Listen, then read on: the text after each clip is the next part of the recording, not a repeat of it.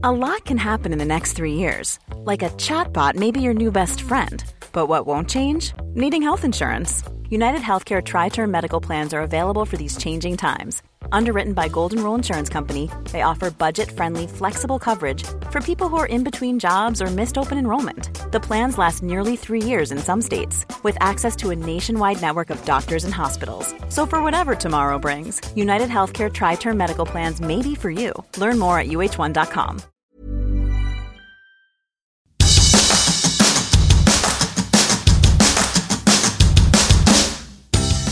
Hola, soy Hanna Fernández, profesional de la comunicación y experta en bienestar y descanso. Bienvenidos a mi podcast. En cada episodio encontrarás charlas con grandes expertos que te ayudarán a alcanzar el bienestar físico, mental y emocional. ¿Estás listo? Vamos, yo te acompaño. Aquí comienza tu guía para vivir bien.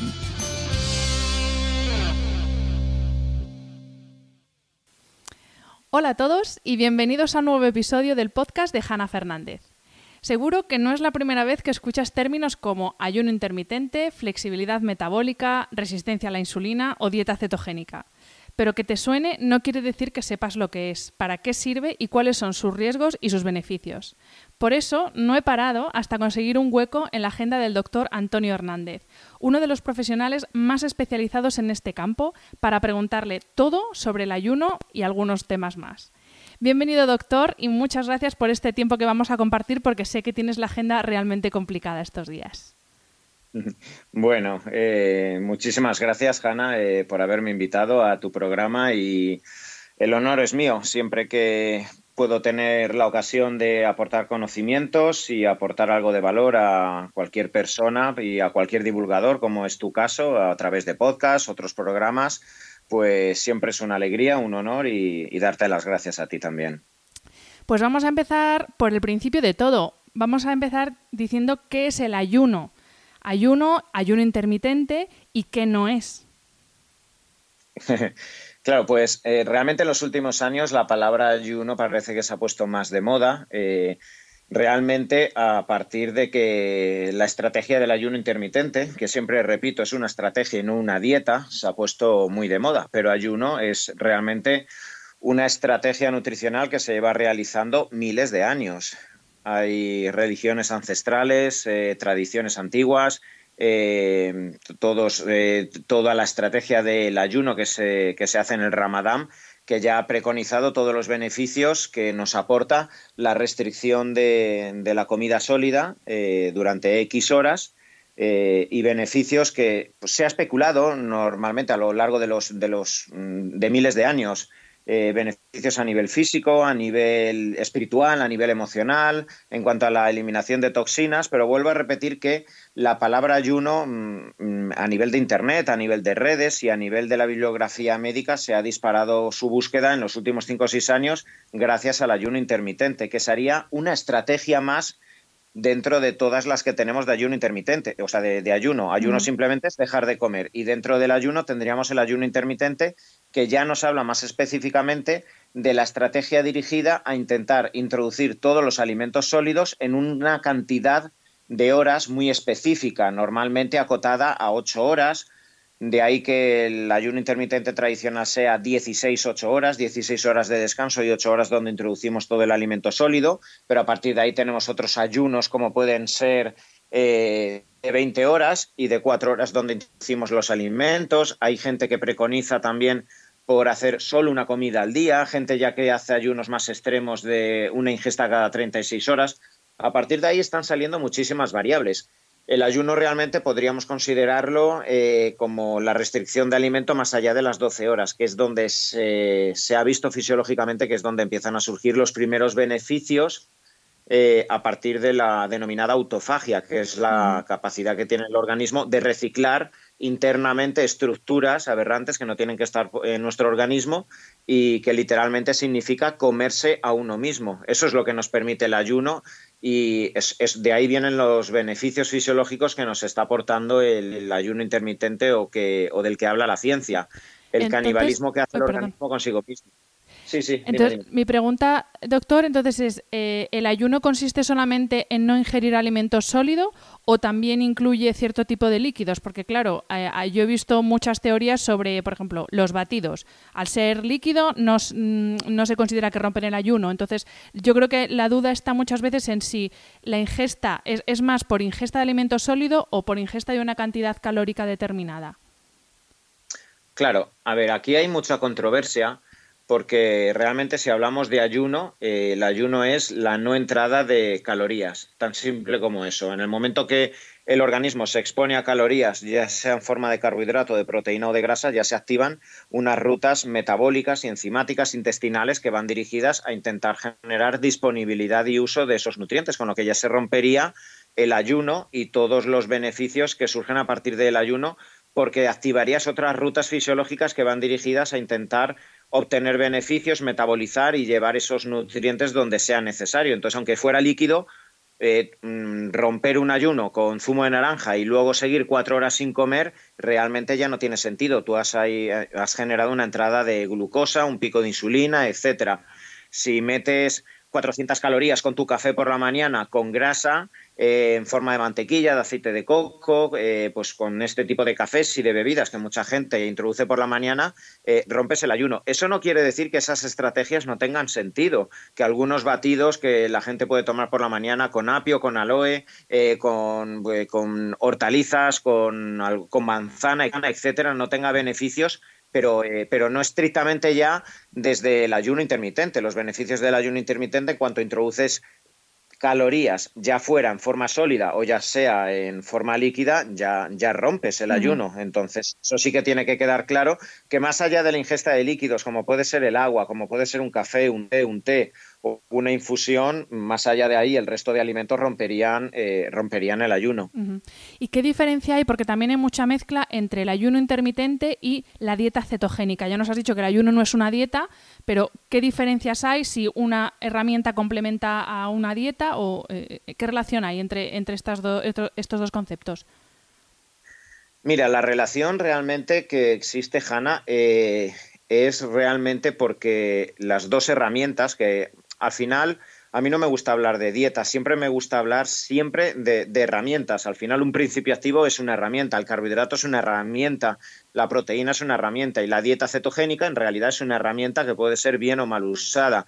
Y al final eh, el ayuno intermitente normalmente suele ir de la mano de la dieta cetogénica porque eh, las dos estrategias son en principio antiinflamatorias. Las dos estrategias nos logran normalizar los niveles de glucosa, nos logran normalizar la sensibilidad a la insulina, nos logran en principio desinflamarnos y en principio todas aquellas patologías que suelen verse beneficiadas de la integración del ayuno intermitente en tu día, en tu día a día, eh, pues puede mejorar aún más si además eh, en tu día a día integras la dieta cetogénica. Luego sí que es verdad que pues habría muchas salvedades. Una dieta cetogénica llevada al extremo puede tener también ciertos riesgos si no la llevas del todo controlada, al igual que el ayuno intermitente, porque hablamos de herramientas y como cualquier tipo de herramienta llevada de forma anárquica, extrema, sin control, eh, sin ver si previamente tu cuerpo está preparado. Si el resto de áreas del descanso, del deporte, las estás integrando paralelamente, evidentemente cualquier tipo de herramienta también puede ser perjudicial al mismo tiempo. Nos hablabas eh, hace un momento de eh, que, tiene aplicación incluso en casos con patologías médicas. ¿Con qué patologías se utiliza el ayuno como una herramienta? Pues mira, eh, aunque está surgiendo cada vez más bibliografía y cada vez hay más, más, científicos o más autores que intentan usar el ayuno intermitente dentro del panorama de patologías que tenemos, eh, yo mismo lo aplico para mucha diversidad de patologías. Realmente en la bibliografía médica, sobre todo, el ayuno intermitente eh, lo podemos usar en todas aquellas patologías que giran alrededor de la diabetes tipo 2. La diabetes tipo 2, a diferencia de la diabetes tipo 1, es un tipo de patología eh, asociada al, tipo de, actividad diaria de, la sociedad de consumo, con alta carga de carbohidratos, poco deporte, etcétera, donde se genera la denominada resistencia a la insulina, que es un proceso por el cual los receptores periféricos a la insulina dejan de ser sensibles y el páncreas tiene que liberar mucha insulina. Eh, entonces, en el ayuno intermitente, básicamente porque hay muchas horas donde dejas de comer, realmente la entrada de nutrientes se limita solo a 8 horas y en las 16 horas donde tú no estás ingiriendo comidas, lo que está ocurriendo es que el páncreas ya no libera tanta insulina, lo cual permite volverte a sensibilizar a la insulina, que los niveles de glucosa en ayunas tiendan a bajar y que a partir de ahí todo el espectro de patologías asociadas a la diabetes tipo 2 o la resistencia a la insulina, como puede ser la hipertensión, eh, la elevación de ácido úrico, eh, el hígado graso, eh, la predisposición a patologías cardiovasculares, tiende a mejorar como consecuencia colateral de que la diabetes tipo 2 mejora. Y en el caso de personas que no tengan patologías, eh, uno de los principales beneficios, yo creo que se asocian al ayuno intermitente, es la flexibilidad metabólica. ¿Qué es esto de la flexibilidad metabólica? Pues yo siempre llamo a la flexibilidad metabólica. Para mí, eh, la flexibilidad metabólica es, el santo grial de la salud. ¿Por qué? Porque eh, todos lo, eh, hace 2.000, 3.000 años, todos los seres humanos éramos flexibles metabólicamente. En el Amazonas o en todas las tribus aborígenes, todos los seres humanos son flexibles metabólicamente o en principio casi todos los niños en edad pediátrica son flexibles metabólicamente, con lo que eh, eh, eso implica que en principio la persona es más saludable. Y eso significa que la persona es capaz de usar los diferentes sustratos energéticos en función del contexto, entendiendo como los principales sustratos energéticos o bien la glucosa cuando sea necesario usar la glucosa para generar explosividad, para generar una contracción muscular, para generar un sprint, para huir, etcétera, o bien soy capaz de usar la grasa en un contexto donde tengo que estar muchas horas sin comer, donde tengo que estar muchas horas andando sin comida, etcétera, que realmente es como ha vivido el ser humano hace dos mil años en el Paleolítico o como viven en el Sáhara, eh, los africanos o personas que están eh, flexibles metabólicamente. Flexible metabólicamente significa eso, que en periodos de ayuno donde no hay comida el organismo es capaz de usar como recurso energético a las grasas, preservando al glucógeno, que es la reserva de glucosa del músculo, para cuando sea necesaria la explosividad muscular, como puede ser pues lo que te acabo de decir, ir al gimnasio, una actividad deportiva, y en esta sociedad, por desgracia, muchísima gente es inflexible metabólicamente, lo cual hace que nada más levantarse su organismo solo busque glucosa. De ahí que tanta gente nada más levantarse tenga que recurrir a sus cereales, a su chocolate, a sus magdalenas y que constantemente a lo largo del día, cada dos, tres horas, tenga que buscar glucosa porque su cuerpo ya no sabe oxidar la grasa. De ahí que, pues claro, tantas patologías asociadas al metabolismo en el día a día.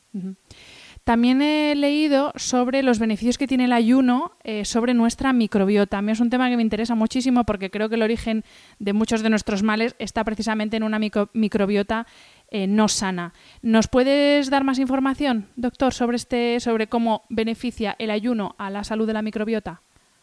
Pues mira, esto es tan simple. A veces eh, pienso que muchas veces los científicos, los médicos o la población en general buscando los beneficios de determinada herramienta y, normalmente la, explicación más sencilla es, y más absurda es la más coherente. ¿Qué ocurre cuando alguien tiene una pequeña lesión en la rodilla o en un ligamento o en el brazo y constantemente no paras de usarlo, que no acaba de curarse y se hace crónica la lesión?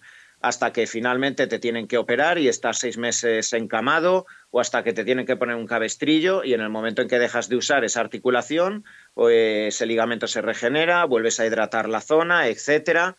Eh, pues cuando dejas de usar el intestino, una persona que normalmente está haciendo cinco, seis, siete ingestas al día y pasas a hacer tres ingestas al día en, un límite acotado de 6-8 horas, es tan sencillo como que durante 16 o 18 horas vas a permitir que las, las funciones intestinales estén paradas y des el tiempo suficiente como para que se regenere la zona y no exista exposición pues a, la comida industrial que tenemos normalmente, al azúcar, al gluten, a proteínas lácteas. Entonces todo ese trabajo intestinal va a permitir dar el tiempo suficiente como para que esa posible disbiosis o alteración de la flora intestinal tienda a mejorar. Hay más herramientas como aportar probióticos, glutamina, eh, hacer una dieta libre de FoodMap, etcétera, pero el ayuno intermitente, por mi experiencia como médico, en patologías gastrointestinales que llevan asociadas una alteración de la flora intestinal, es quizá una de las herramientas que, más beneficios aportan en la alteración de la flora.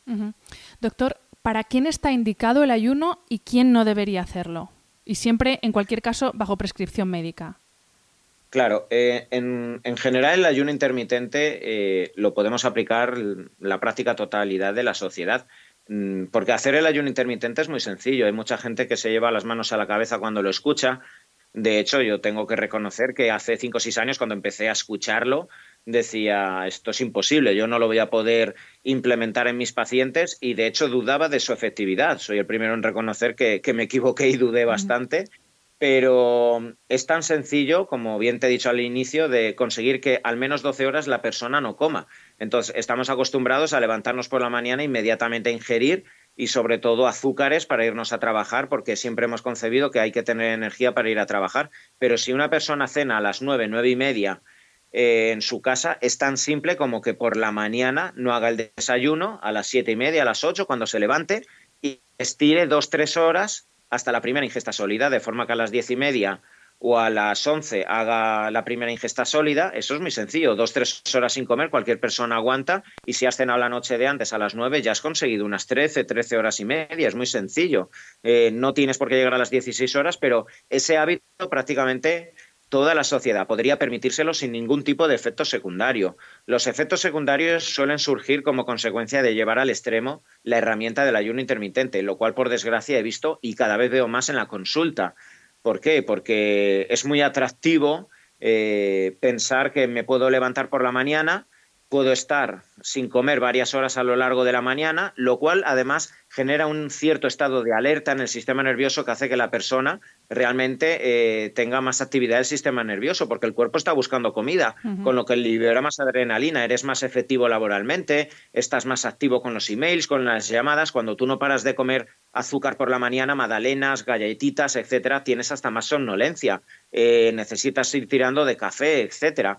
Cuando alguien empieza a hacer ayuno intermitente, lo que lo primero que te suele decir a las pocas semanas es que se encuentra mejor aspectos cognitivos, en concentración, hasta en estado de humor. Entonces es muy fácil caer en la tentación de ir alargando poco a poco más el ayuno y te encuentras personas que hasta las 4 o hasta las 5 de la tarde no rompen el ayuno eso puede que generar dos consecuencias negativas. En primer lugar, que al final la persona acabe con un déficit calórico, porque te rompe a las 4 o a las 5 de la tarde el ayuno y te hace hay una comida y otra a las 9, con lo que al final acaba con un déficit calórico. Si esa persona además hace mucho deporte, se encuentra en una época que no duerme bien, etcétera, pues, eh, pues al final ese déficit calórico le puede hacer perder masa muscular o tener otras alteraciones que no nos interesan. Y el otro problema que me he encontrado en ocasiones en la clínica es que eh, e, en, esa tentación de, pensar o de sugestionarte y de hasta autoconvencerte de que el ayuno intermitente es muy bueno, estar 20, 22 horas sin comer, pero en esa única ingesta que haces a lo largo del día, con la excusa de que estás haciendo algo que es muy sano para tu salud, eh, te, pones las botas de hamburguesas, de comida industrial, y eso por desgracia lo veo cada vez más, porque eh, el ser humano es especialista en autoconvencerse y montarse teorías consigo mismo de la salud que le permiten luego hacer eh, luego justo lo contrario. Entonces esto, por desgracia, también lo he visto y, y cada vez veo más trastornos de alimentación alrededor del ayuno intermitente y la culpa no la tiene el ayuno intermitente, la culpa la tiene la mala gestión de esta herramienta. Efectivamente, como esas personas que lo utilizan como un método compensatorio, ¿no? Pues mañana me voy a dar una comilona que no veas, así que hoy voy a estar todo el día sin comer. Pero eso no, no es la forma de hacer el ayuno, claramente. Evidentemente, y la culpa no la tiene el ayuno intermitente. Y de hecho, incluso, pues también hay hasta incluso estudios que, dicen que romper el desayuno induce diabetes. No, no, no. Lo que pasa es que si te saltas el desayuno y no eres coherente y, y, luego de la ansiedad a las 11 te hinchas a donuts, se te dispara el azúcar y la predisposición a diabetes. No es quitarte el desayuno, es gestionar mal el resto de comidas del día. Doctor, ¿qué, hay, ¿qué diferencia hay, si es que la hay, en los beneficios de hacer eh, un ayuno diario de 13-14 horas o hacer otra opción que es, pues, por ejemplo, un día a la semana de ayuno o hacer tres días al mes seguidos de ayuno? Porque hay como muchas variantes, pero son todas, están todas igual de indicadas, todas tienen los mismos beneficios. A ver, aquí eh, tenemos que hablar de, la personalización, ¿vale? Porque al final depende de cada persona, porque aquí depende, mm, aquí no podríamos hablar de cuál es la mejor estrategia, porque un ayuno intermitente en una persona que, por ejemplo, hace mucho deporte, se está preparando un Ironman o está haciendo una preparación deportiva donde tiene que subir masa muscular, el ayuno intermitente va a ser hasta perjudicial. Claro. Que que si tiene que meter muchísimas calorías en cuestión de ocho horas, fíjate que los beneficios de los cuales te había hablado antes a nivel intestinal, ahora es todo lo contrario, porque en ocho horas te tengo que meter 6.000 calorías. Si eres un ciclista que hace cinco horas, o sea, eh, al final acabas con fermentación, con hernia de hiato, etcétera. Entonces, el ayuno intermitente debe ser siempre personalizado en función del contexto de la persona, en función de la, eh, de la actividad diaria que va a tener. El ayuno intermitente te vuelvo a decir que es muy fácil de implementar, incluso si tienes que meter, eres deportista y tienes que meter muchas calorías, simplemente quitando el desayuno y estirando tu primera ingesta a las diez y media, once, en principio hasta puedes generar un superávit calórico, entrenar por la mañana y no pasa nada. Y sí que es verdad que yo por norma a todos mis pacientes no les digo que diariamente lo hagan. Eh, hay gente que luego sí se adhiere tanto que hasta te lo pide, pero normalmente les suelo decir que, que hagan el ayuno intermitente eh, los días que no van a tener una actividad calórica, lo cual me permite esos días generar la restricción calórica, el déficit calórico que vaya asociado al déficit de gasto calórico que van a tener ese día. Entonces suelo ir jugando normalmente eh, según los horarios, según el gasto calórico y según las necesidades de cada persona. Pero en general, hacer ayunos intermitentes, eh, si no son extremos y son y, a la semana podemos hacer uno o dos, siempre nos va a venir bien. ¿Y cómo se rompe mm, de una forma correcta el ayuno, porque tú lo has dicho antes, si luego te zampas tres donuts a las 11 de la mañana, por mucho que hayas estado tres horas sin ingerir eh, ningún alimento, pues no estamos haciendo nada. ¿Cuál es la mejor forma o, la ingesta más indicada para romper ese ayuno de 13-14 horas?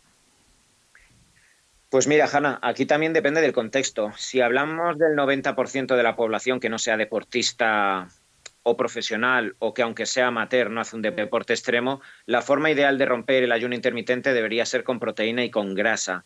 ¿Vale? Porque ese proceso del cual te he hablado antes, que es la autofagia, que es el proceso por el cual el organismo se recicla a sí mismo, mejora el sistema inmunológico, etcétera, se ha podido observar que mm, se alarga esa autofagia cuando la primera ingesta eh, está configurada con proteínas y grasas. De ahí que, como bien te he dicho antes, cetosis y ayuno intermitente suelen ir de la mano. Entonces, eh, alimentos como huevos con la yema, aguacate, frutos secos, eh, carne, embutido, jamón, queso, eh, normalmente este tipo de, productos aislados de proteínas, que pueden ser incluso veganos también, no hay ningún tipo de problema, pero con aceite de coco también por la mañana, normalmente este suele ser el tipo de alimentos que nos invitan a, usar para, romper el ayuno intermitente.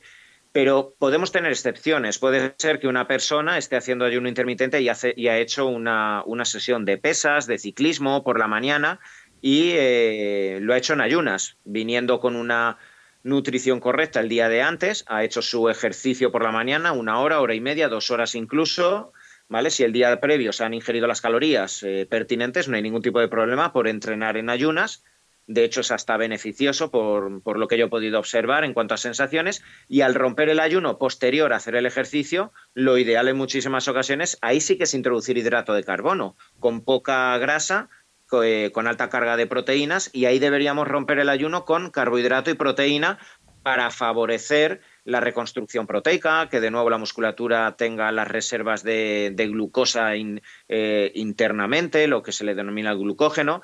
Entonces, eh, pues bueno, de nuevo hay que personalizar, pero estas serían, en principio, a grosso modo, las dos formas de romper el ayuno intermitente. Si eres una persona que no viene a hacer deporte, normalmente con proteína y grasa, y si vienes a hacer deporte, con hidrato de carbono y proteína. Antes hemos hablado un poco de la insulina. Eh, de hecho, tienes un, hay un vídeo tuyo en YouTube en el que dices que la insulina es la llave metabólica y me gustaría que nos explicaras eh, la relación que hay entre cortisol e insulina, mejor dicho, entre cortisol y alteración de los niveles correctos de insulina. Vale. Eh, sí, mira, lo primero que hay que saber es que la, insulina es la llave metabólica, eso es así, porque es tan simple como, eh, como, pensar en lo que le ocurre a un niño diabético tipo 1 antes de que esté diagnosticado. Un niño con diabetes tipo 1, antes de que le puedan inyectar la insulina porque no se la han diagnosticado, empieza a caer en peso, empieza a deshidratarse, empieza a perder agua, empieza a perder sales minerales y por mucho que se queje de que tiene hambre y por mucho que su mamá le dé comida, ese niño empieza a tener caquexia, pérdida muscular, empieza a quedarse cada vez más delgado Ahí es donde, mm, si ampliamos nuestra visión y nuestra mente, podemos observar que el mito de las calorías eh, es cierto, evidentemente, pero se queda cojo cuando entran otras variables en la ecuación como las hormonas, como la insulina, ¿vale? Porque por mucho que coma un niño de 10 años antes de que le diagnostiquen la diabetes tipo 1, si no hay insulina, no hay arrastre de nutrientes, de aminoácidos, de cadenas proteicas, de carbohidratos, de ácidos grasos, etcétera, al interior de la célula y el niño hace 100 años se moría caquéxico, sin pérdida, o sea, con pérdida de masa muscular.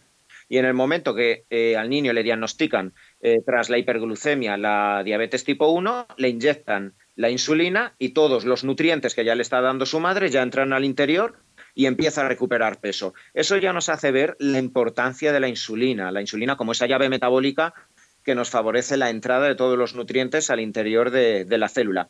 Y la relación que tiene con el cortisol es muy íntima, porque el cortisol es una hormona que libera nuestra cápsula suprarrenal ante situaciones de alarma, ya sean eh, situaciones de alarma física, porque estamos trabajando mucho, porque hacemos mucho deporte, porque nos estamos eh, enfrentando a cualquier tipo de, infección, porque estamos eh, en una época donde no estamos durmiendo y estamos trabajando siete días a la semana, o ante cualquier tipo de eh, conflicto emocional, porque el estrés puede ser físico o emocional. Puede ser que tú estés tumbado en tu cama todo el día, pero no pares de darle vueltas a la cabeza y eso genera un estado de alarma también en tu cerebro que hace que no pares de liberar cortisol, porque el cortisol es la hormona que libera nuestra cápsula suprarrenal que nos permite enfrentarnos a esa señal de alarma para desinflamarnos, para que nuestro sistema inmunológico no se, no se caiga al suelo pero tenemos un precio a pagar. Esa desinflamación que hace el cortisol en nuestro organismo eh, también genera neoglucogénesis y la neoglucogénesis es el proceso por el cual el organismo eh, busca glucosa y la transforma a través de los aminoácidos musculares. La neoglucogénesis es nueva formación de glucosa a través o a partir de los aminoácidos musculares, de forma que cuando una persona durante mucho tiempo está liberando cortisol, incluso aunque no coma hidratos de carbono, acaba teniendo la glucosa muy elevada en su organismo, perdiendo masa muscular y el páncreas acaba liberando mucha insulina con tal de que esa glucosa que no viene de la comida, viene de tus aminoácidos musculares que estás perdiendo, pues el páncreas libera la insulina para transportar la glucosa al interior de, las células para normalizar los niveles, pero claro, te acabas convirtiendo en un diabético tipo 2 sin comer hidratos y ese es uno de los problemas que en muchas ocasiones, por desgracia, acabo observando en consulta con personas que han iniciado una dieta con mucho, con mucho rigor, con mucha seriedad, con mucha pasión, con mucha adherencia por los primeros objetivos beneficiosos que están notando, haciendo ayuno intermitente, mucho deporte, con una cetosis, sin meter nada de hidrato de carbono, etcétera, lo van alargando en el tiempo y esa hiperactividad y cada vez un ayuno intermitente más extremo sin hidrato de carbono genera tanto cortisol, tanta señal de alarma que acaban perdiendo masa muscular acaban teniendo la glucosa alta en ayunas sin, sin, tomar hidrato de carbono y eso acaba generando hasta un estado prediabético o de diabetes tipo 2. Y vuelvo a decir lo mismo, el problema nunca, jamás es el ayuno intermitente o la cetosis, es la mala gestión por parte de la persona. Eh, doctor, ¿cuáles son los errores más comunes que te encuentras en consulta en la gente que practica ayuno? Además del que nos, has contado antes de, pues eso, de que lo utilizan como una herramienta para luego ponerse finos. ¿Qué otros errores? Por ejemplo, eh, el no tomar suficiente líquido puede ser. ¿Qué otros errores te encuentras en consulta? Pues mira, eh, uno de los errores más típicos que suelo encontrar, por ejemplo, pues sí es lo, que has dicho, eh, si queremos regenerar la mucosa intestinal tenemos que hidratarla. Uno de los mayores problemas que tenemos eh, como pues bueno ante las hernias de hiato, las gastritis, las úlceras, etcétera, es la falta de hidratación. Entonces, en muchas personas están esas 16 horas y el único la única ingesta de líquidos que hacen incluso son bebidas diuréticas como el café, como el mate, como el té y no beben agua. Entonces no están hidratando las mucosas y acaban incluso, al exponerse al café, acaban teniendo eh, más predisposición a úlceras gástricas. Otro de los problemas que me suelo encontrar en muchas ocasiones es que en ayunas, eh, sin alimento y muchos fármacos requieren que, o suplementos vitamínicos que tienen que ir con grasa, pues eh, mucha gente los, los toma nada más levantarse, sin casi hidratación y claro, hay generas todos los beneficios que estás intentando encontrar del ayuno intermitente, pues se ven entorpecidos por hincharte a 60 suplementos por la mañana, ácidos grasos, eh, pues eh, tus antiinflamatorios o los fármacos que tomes, etcétera, y en ocasiones, pues incluso el ayuno intermitente tampoco se puede alargar mucho porque hay que tomar medicación colateral. Eh, realmente esto sería eh, uno de los mayores problemas más allá de los que te he dicho que para mí son los más peligrosos, cuando se lleva el ayuno intermitente al extremo y la persona deja de comer y acaba desarrollando un trastorno de, de alimentación literalmente alrededor del ayuno intermitente y haciendo incluso retos, porque te encuentras en las redes sociales como hay gente que parece alardear de hoy he llegado a 20 horas, hoy a 36, pues yo he aguantado dos días y yo ahora voy a plantearme tres días sin comer.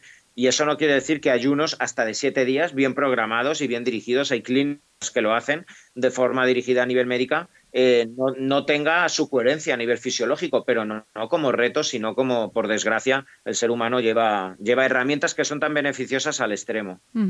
Sí, eso, bueno, yo lo digo mucho, yo lo practico pero sí que es verdad que siempre tiene que ser bajo una prescripción médica y sabiendo muy bien lo que uno está haciendo y no desde luego siguiendo lo que el influencer de turno ha subido a sus redes, desde luego.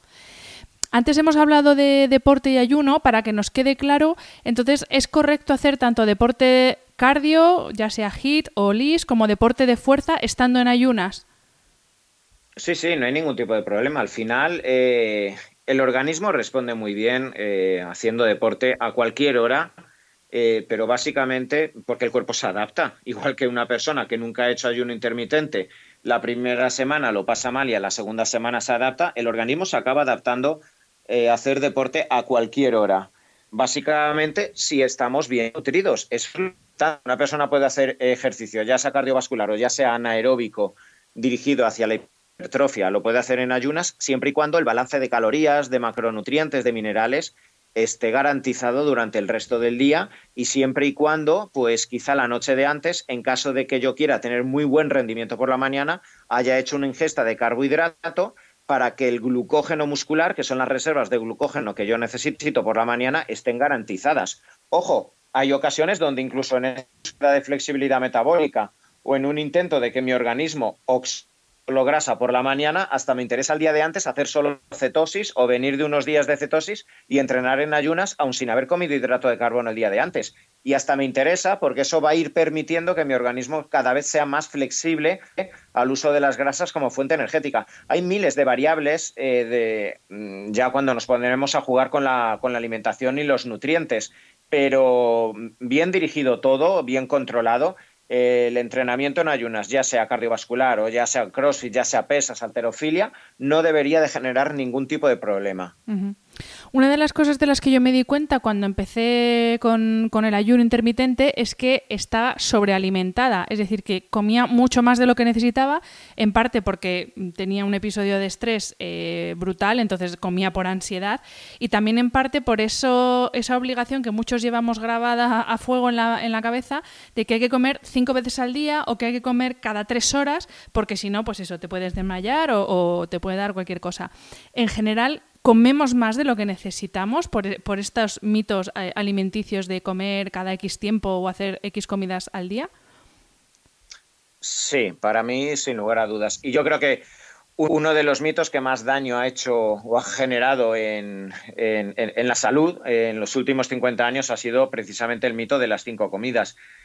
Y de hecho, cuando pues, el ayuno intermitente, vuelvo a repetir que es una herramienta que genera beneficios fisiológicos, pero también parece, pues bueno, como cualquier dieta cuando aparece, la dieta Atkins, la dieta hiperproteica, la dieta cetogénica, la dieta de la zona, eh, la dieta de la piña, de la cachofa, parece que el ser humano cada vez que encontramos algo que en principio beneficia, queremos aportarle eh, beneficios eh, esotéricos, que creemos que vamos a tener superpoderes. El ayuno intermitente eh, en los últimos 3-4 años cada vez surge más bibliografía, pero quiero recalcar que aunque de por sí el ayuno intermitente, porque nos ayuda a mejorar los, eh, los biorritmos, nos ayuda a mejorar la flora intestinal, hay una serie de beneficios simplemente por el hecho de dejar de comer durante X horas, pero uno de los grandes beneficios es que en ocho horas no te da tanto tiempo de comer comidas como antes, tan simple como eso. Entonces, si tú antes tenías que distribuir en cinco comidas a lo largo del día, y es más, al empezar a comer por la mañana, ese picoteo que ya te generaba que constantemente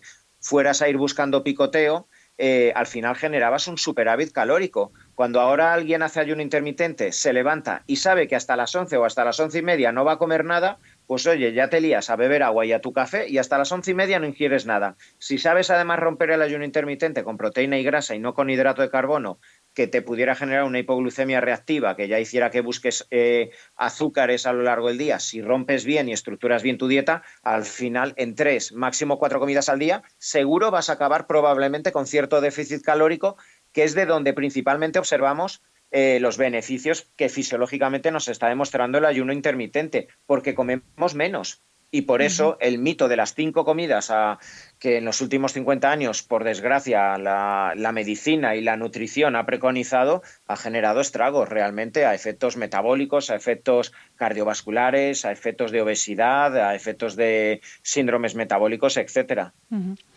Me gustaría, doctor, que hablásemos ahora de eh, la relación entre el ciclo hormonal femenino y el ayuno.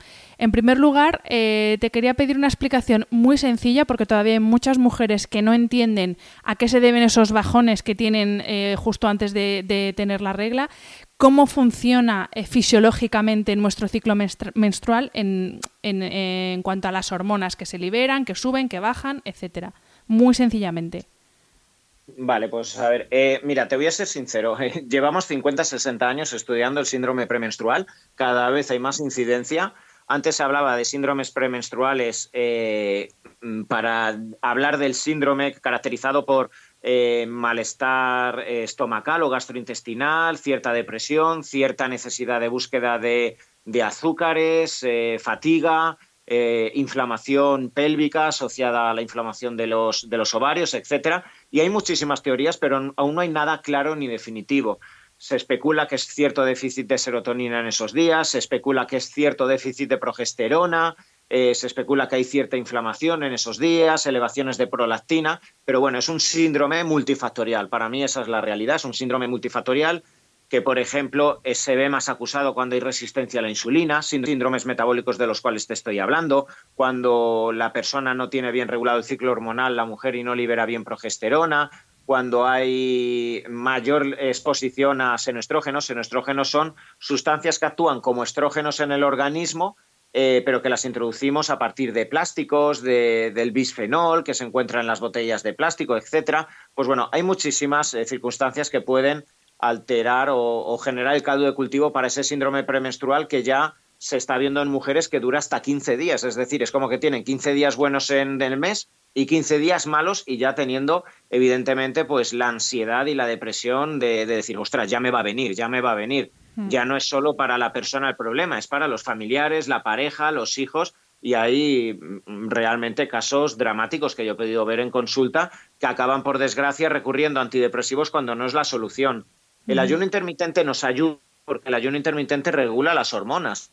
El ayuno intermitente favorece que por la mañana los ciclos biológicos estén más regulados, la hormona tiroidea funcione muchísimo mejor, la prolactina tienda a bajar, el cortisol tienda a equilibrarse, eh, que al normalizar los niveles de glucosa y de insulina, y que acabo de decir, que está muy vinculada esa resistencia a la insulina a síndromes premenstruales más acusados, pues el ayuno intermitente y cualquier tipo de estrategia dirigida a mejorar la sensibilidad a la insulina es conocido que mejora los síntomas de eh, los síntomas premenstruales.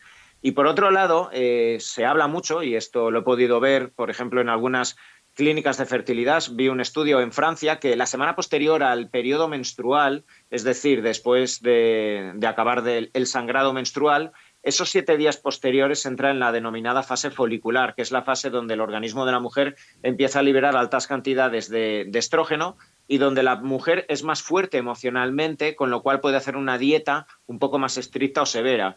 Sería el momento idóneo donde la mujer puede hacer un ayuno intermitente, donde puede hacer cetogénicas sin, sin hidrato de carbono y donde puede favorecer, junto al ejercicio, la autofagia con el fin de poder eh, eliminar en ese momento los disruptores hormonales, que son todo este tipo de senoestrógenos, de moléculas que nos introducimos diariamente a partir de alimentos, de plásticos, etcétera, y que se acumulan en la grasa. Entonces ha podido observar que en esa fase folicular la mujer puede adherirse muchísimo mejor a todas estas herramientas puede eliminar muchísimo mejor todos estos disruptores hormonales, incluso puede facilitar que la ovulación posterior, el día 12, 13 o 14, sea muchísimo mejor, favoreciendo un, posible embarazo. Yo lo he podido constatar en muchas mujeres, estableciéndoles esta estrategia, incluso en procesos donde se les iba a hacer una vitrificación de óvulos, una fecundación in vitro y, planificando esta estrategia la evolución ha sido muchísimo mejor. Entiendo, por tanto, que lo idóneo sería tener una dieta y una rutina, bueno, una dieta no como dieta de régimen, sino unos hábitos alimentarios o una rutina alimentaria y una rutina de ejercicio que estuviera adaptado a, esto, al ciclo, porque al final lo que hacemos con una rutina de deporte, por ejemplo, es lunes, miércoles, viernes, esto, martes, jueves, esto, y da lo mismo en, qué momento del ciclo estamos. Y yo, y esto lo he experimentado en, en, mis carnes, una vez que he adaptado tanto la alimentación como el ejercicio al ciclo menstrual, el cambio ha sido brutal. Claro, idealmente debería ser así, debería ser así. Incluso, pues, por ejemplo, los días de sangrado menstrual, disminuir un poco el entrenamiento porque hay una pérdida de sangre, hay una pérdida de hemoglobina, de hierro, baja la presión arterial, la mujer es menos apta al ejercicio porque libera más, más ácido láctico. Esos días, pues bueno, se debería hacer quizá caminatas, se debería ingerir alimentos con más cantidad de hierro, más vitamina C para fijar ese hierro y subir rápidamente la pérdida de hemoglobina que se ha tenido. Eh, los días de ovulación, esos 3-4 días es cuando se produce el pico de testosterona, es cuando la mujer quizá debería hacer ejercicios más de fuerza, etcétera.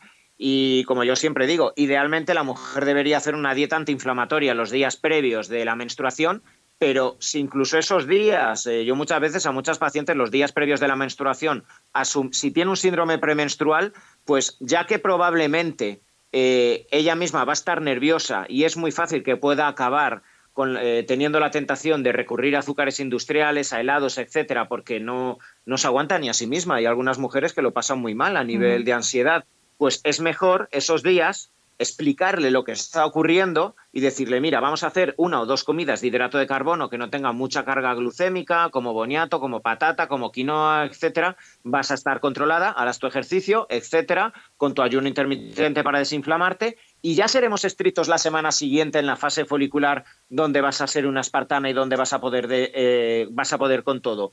Yo creo que la mayor medicina para el ser humano eh, es entenderse a sí mismo. Y cuando una mujer le logra eh, hacer entender que no está loca, que no le pasa nada, que incluso el síndrome premenstrual es fisiológico porque sus ovarios funcionan como funcionan, etcétera, y le ayudas a no culparse a sí misma, a entenderse, a tener compasión consigo misma y decir, vale, pues durante estos cuatro días tomo un poquito de hidrato de carbono. Es más, hasta mi doctor o mi nutricionista me ha dicho que me tome un heladito, que no pasa nada, pero luego ya verás, cuando pase la regla, me voy a cortar todos los hidratos, hasta se motiva, cree en sí misma y su autoestima sube, que al fin y al cabo es lo que estamos buscando con todas las personas, porque una persona con autoestima tiene buenos hábitos.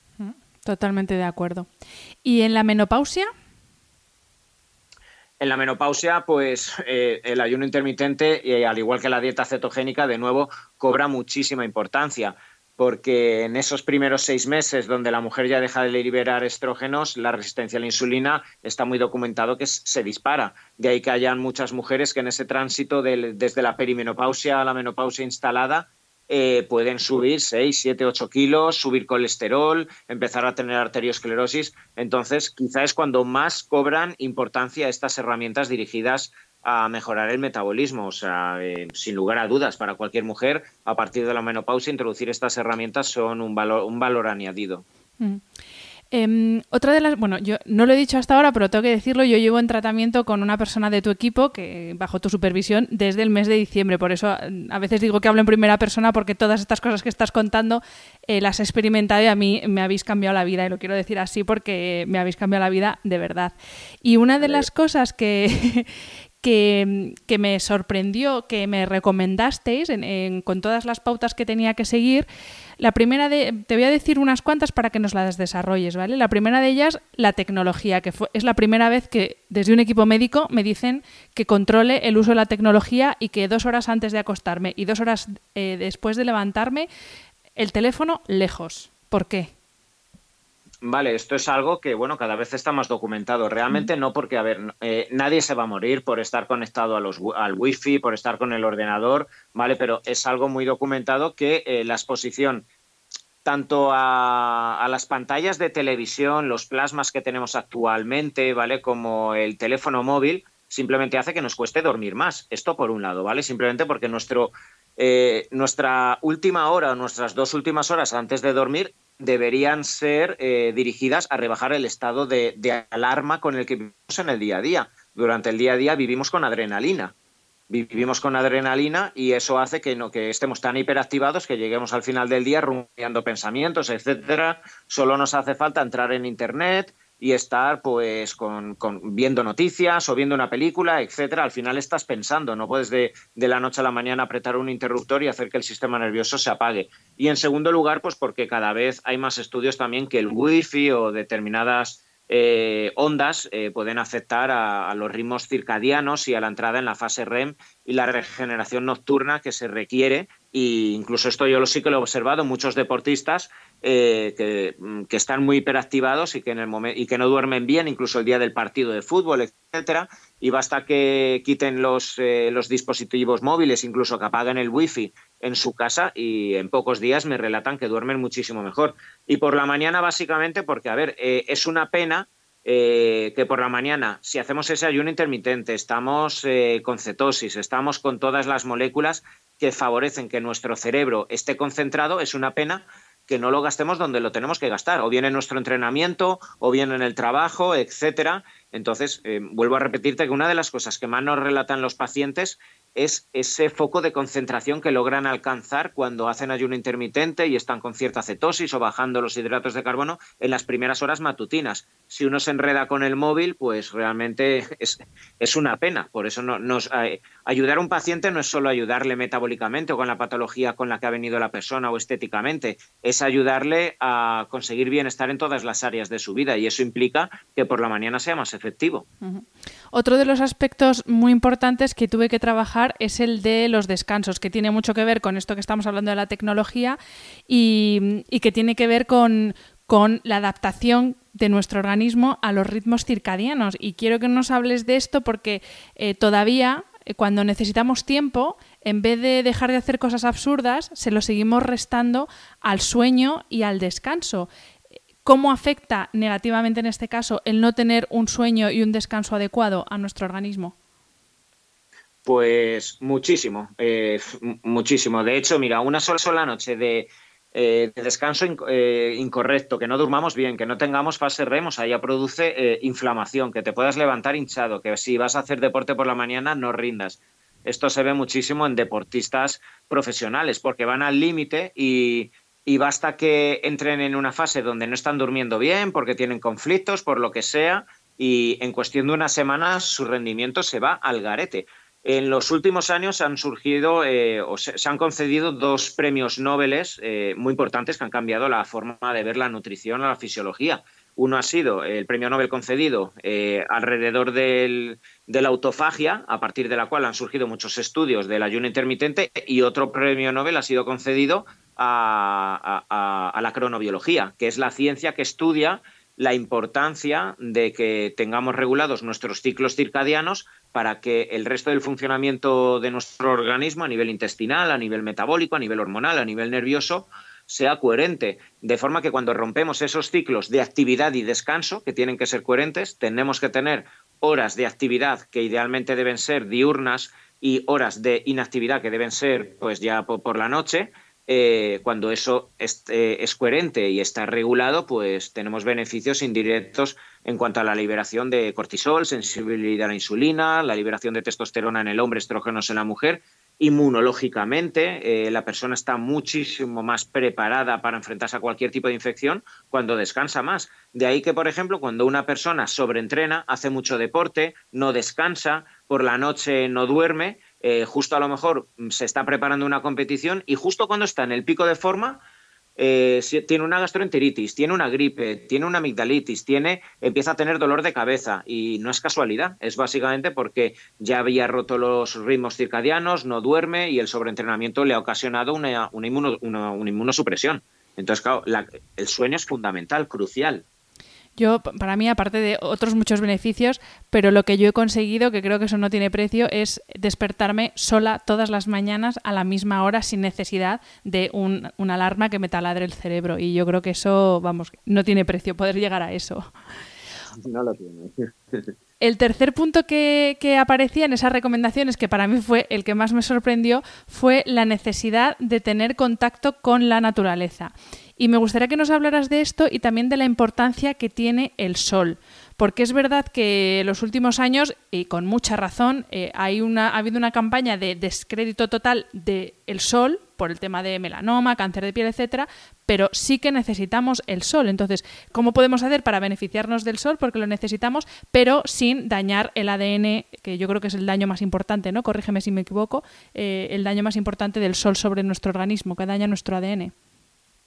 Claro, eh, a ver, mm, el hecho de ir y tener contacto con la naturaleza es algo tan simple como eh, hacer reconocer al paciente que no somos simplemente células aisladas, eh, las unas de las otras y sin tener un comportamiento sinérgico entre ellas. Al final, la célula hepática está unida a la célula del corazón, la del corazón a la del sistema neuronal, etcétera.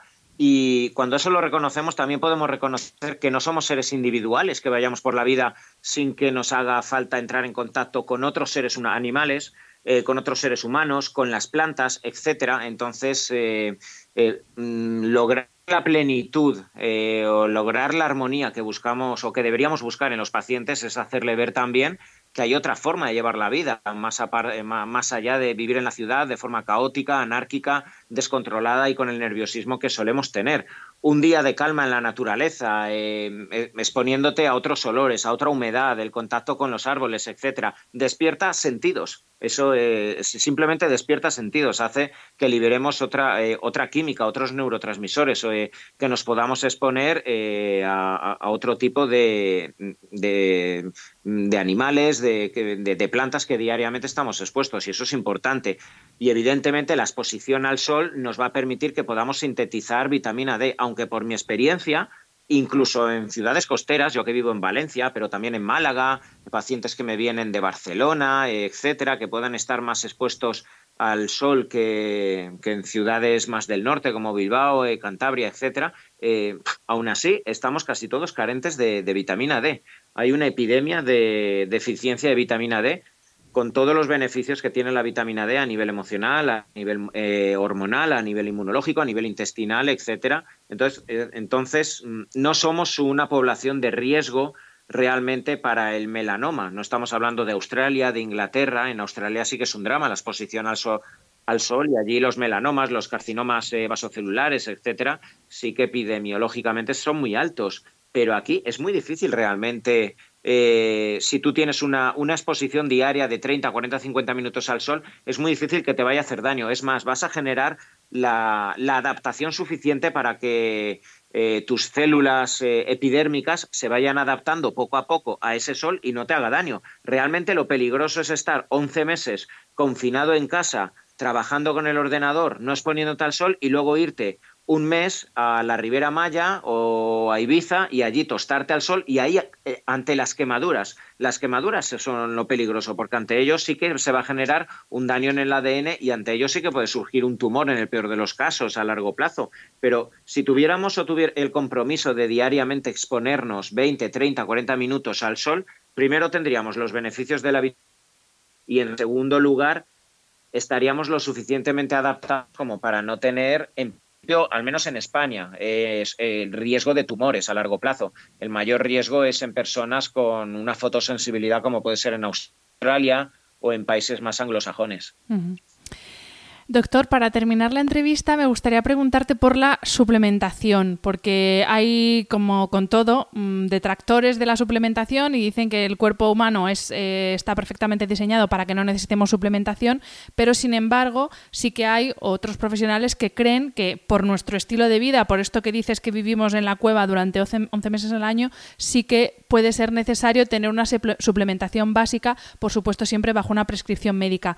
Eh, quería preguntarte tú, de qué teoría, o sea, de qué eres más partidario y cuáles serían los suplementos básicos que deberíamos incluir eh, teniendo en cuenta los hábitos de vida que tenemos el común de los mortales, pues eso, que estamos 11 meses metidos en una oficina y luego nos vamos un mes a la playa. Exacto. Pues bueno, como tú bien dices, idealmente deberíamos no necesitar nada. Esa es la realidad. Eh, en un mundo ideal donde la persona hiciera ayuno intermitente, tuviera flexibilidad metabólica, hiciera varios días a la semana cetosis, entrenase fuerza unos días, aeróbico otros días y no tuviera estrés, no haría falta absolutamente nada de suplementación, de fitoterapia, de proteínas, de aminoácidos, de vitaminas, eh, ningún superalimento eh, no debería hacer falta. En un mundo ideal tampoco habría ansiedad.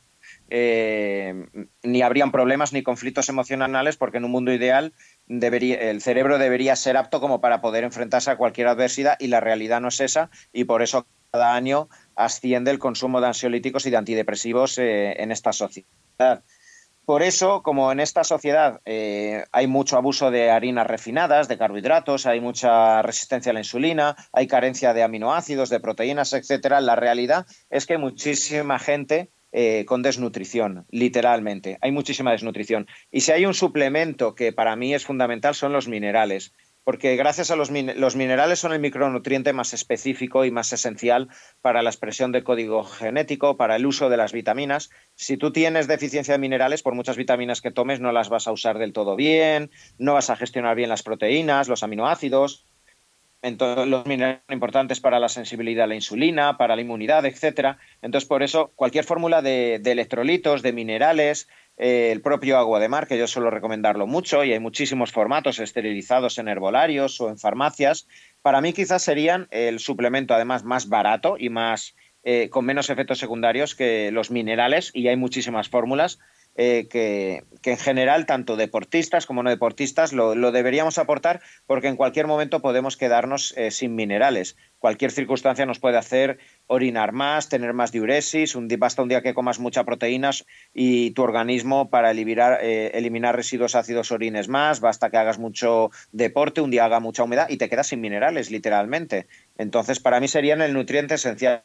Y luego, más allá de ahí, realmente vuelvo a repetir, si la nutrición relativamente está balanceada, a menos que la persona tenga una época de mucho estrés o sea un deportista profesional, no deberíamos introducir suplementos si eres un deportista, pues ya podríamos hablar de proteínas, eh, aislados de proteínas en determinados momentos, aminoácidos, probióticos para personas que tengan problemas intestinales, eh, la acetilcisteína para personas que a nivel hepático pues tengan cierta inflamación o tengan hígado graso, eh, pues bueno, hay la glutamina también para personas que tengan problemas a nivel intestinal, pero el, el omega 3, si hay una alteración del perfil de lipídico, pero ya hablaríamos de eh, de personalizar el tratamiento. Y vuelvo a repetir, eh, si, la persona relativamente hace una dieta balanceada y controlada, más allá de los minerales, que siempre me gusta garantizar que la persona esté balanceada, no debería hacer falta nada más. Pues, pues así terminamos, eh, doctor. Muchísimas gracias. Gracias por este rato y lo he dicho antes, gracias porque tienes un equipo, yo en concreto estoy con, Lucía, tienes un equipo maravilloso, a mí me habéis, me habéis, cambiado la vida, así que bueno, muchísimas gracias. Y para todas las personas que quieran ponerse en contacto contigo y con tu equipo, ¿dónde podemos encontrarte? Pues bueno, lo primero, muchas gracias a ti, eh, Hanna. Vuelvo a decirte que para mí es un honor que otros divulgadores cuenten conmigo y, nada, dar las gracias desde aquí también a mi equipo. Sin ellos yo no podría trabajar ni eh, con tantas personas que solicitan mi ayuda. Eh, y nada, pues cualquier persona que quiera entrar en contacto con, conmigo o con mi equipo puede dejar un mensaje en doctorantoniohernández.es barra contacto y ahí ya, ya nos puede dejar un mensaje y eh, su número de teléfono y podríamos entrar en contacto con ella. Perfecto, doctor. Pues muchísimas gracias. Vale, gracias a ti, Hanna. Un abrazo. Un abrazo. Y a todos los que nos estéis escuchando, como siempre, un abrazo fuerte y hasta el próximo episodio. Si te ha gustado el episodio, déjame una reseña en Apple Podcast o en cualquiera de las plataformas donde se emite. Me ayuda mucho conocer tu opinión y tus sugerencias para este programa. También puedes escribirme a través de mi página web, hanafernandez.es, donde encontrarás las notas sobre cada episodio y recursos adicionales, y a través de mi cuenta de Instagram, hanaecr. Y si quieres apoyar económicamente este proyecto, puedes hacerlo a través del link paypal.me barra podcasthana. Mil gracias por estar al otro lado y hasta la semana que viene.